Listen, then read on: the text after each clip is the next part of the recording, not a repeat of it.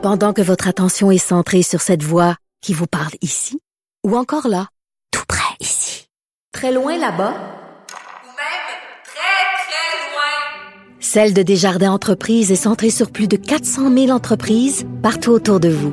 Depuis plus de 120 ans, nos équipes dédiées accompagnent les entrepreneurs d'ici à chaque étape pour qu'ils puissent rester centrés sur ce qui compte, la croissance de leur entreprise.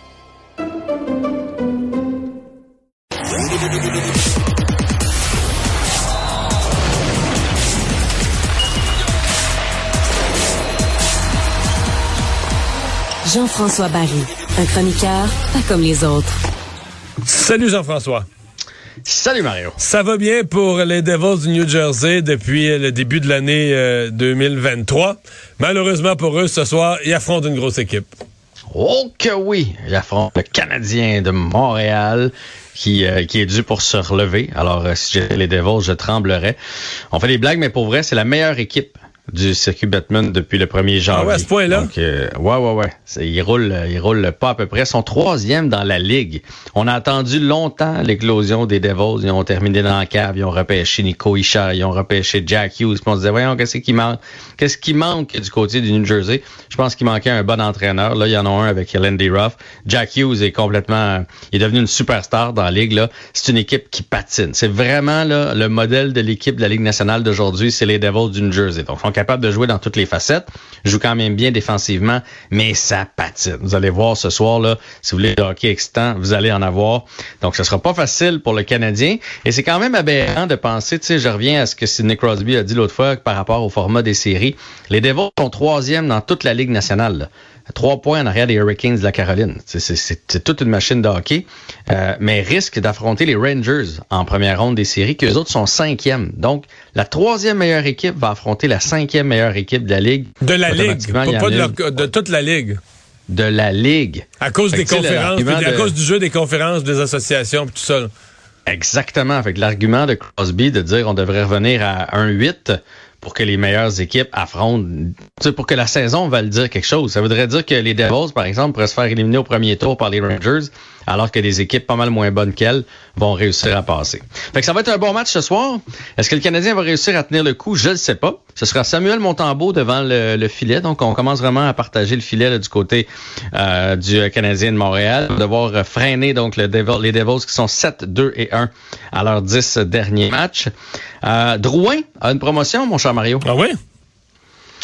Oui, il se retrouve au centre du deuxième trio. Donc, on le laissait, bon, je suis pas sûr qu'il est bien flanqué avec Armia et Hoffman. c'est ça. ouais. C'est ça notre deuxième trio. C'est ça, c'est, ouais. OK.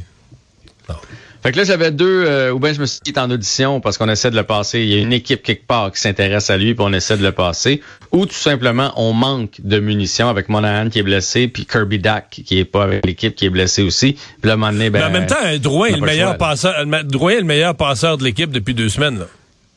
Ouais, ouais, ouais. C'est ça, c'est ça un, joueur, un, joueur, de centre, c'est un passeur. c'est le meilleur passeur de l'équipe depuis deux semaines. Ouais.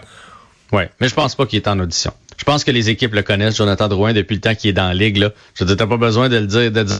Montrez-nous les dons un autre euh, 5-6 jours, 2-3 games pour voir c'est qui Jonathan Drouin. Tout le monde le sait. C'est un bon passeur, un peu frileux. Pas sûr que c'est un gars de série. Fait que je pense qu'il est là juste parce que par accident, parce qu'on n'en a pas d'autres. On va espérer qu'il connaisse un bon match. Il avait bien été avec Armia, souviens-toi, dans son match de 3 points. Mais disons que Jonathan Drouin, à date, c'est plus euh, à domicile, c'est mieux.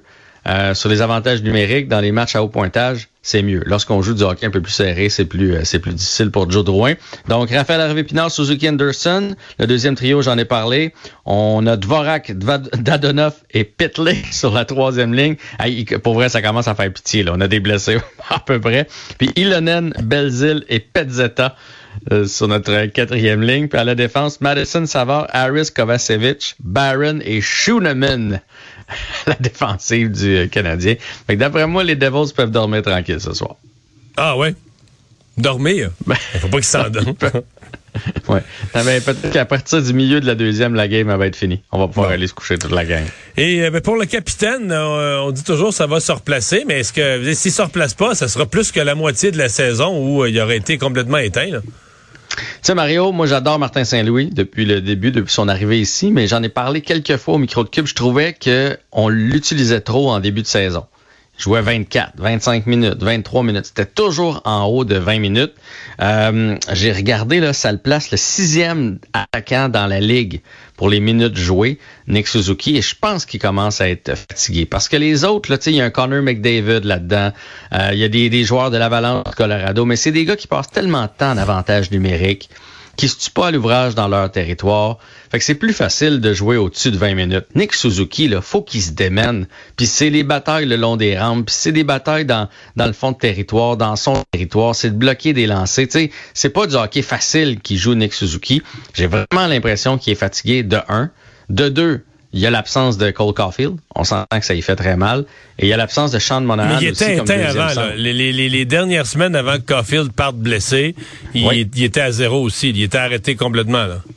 Fait que moi, je suis convaincu dans les 20 premières parties, on l'a un peu brûlé. Et aussitôt que Sean Monahan est, a quitté, ben là, on avait moins confiance aux autres. Fait qu'aussitôt qu'il y avait une mise en jeu importante, qu'est-ce que Martin Saint-Louis faisait?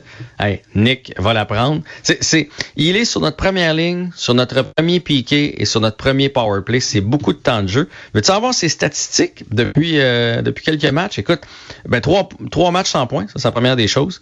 Il y a un but depuis le 15 janvier, Nick Suzuki. C'est, c'est long, là. Ça, fait non, non, non, ça va plus du tout, là. On se comprend. Et deux buts depuis Noël. Depuis la pause de Noël, il y a deux buts donc en 2023, là, c'est, mince. À 25 derniers matchs, on parle de deux buts et neuf passes. Donc, c'est même pas un point aux deux Puis matchs, dans les là. plus et moins, évidemment, il est toujours contre les bons joueurs de l'autre équipe, dans une équipe qui n'a pas de défensive. Fait que dans les plus et moins, c'est désastreux aussi. Mais il est moins 6 au total de l'année. Ouais. C'est pas si mal que ça. Puis même, ben oui, c'est sûr que dernièrement, il est un peu dans les moins, mais c'est, il s'occupe bien de ses tâches, il fait bien les affaires. Mais moi, j'ai l'impression qu'à un moment donné, tu te défends, tu te défends, tu bloques des lancers, tu joues en, en désavantage numérique. Quand arrive le temps d'aller produire de l'attaque, ben là, pff, commence à être essoufflé. Puis malheureusement, il arrive juste en retard ou il y a la petite fraction de seconde euh, qui est pas là. Fait que je pense que l'année prochaine, on va devoir le ménager en début de saison si on veut tough toute l'année. Ovechkin, est-ce qu'on sait quand est-ce qu'il revient des funérailles de son père?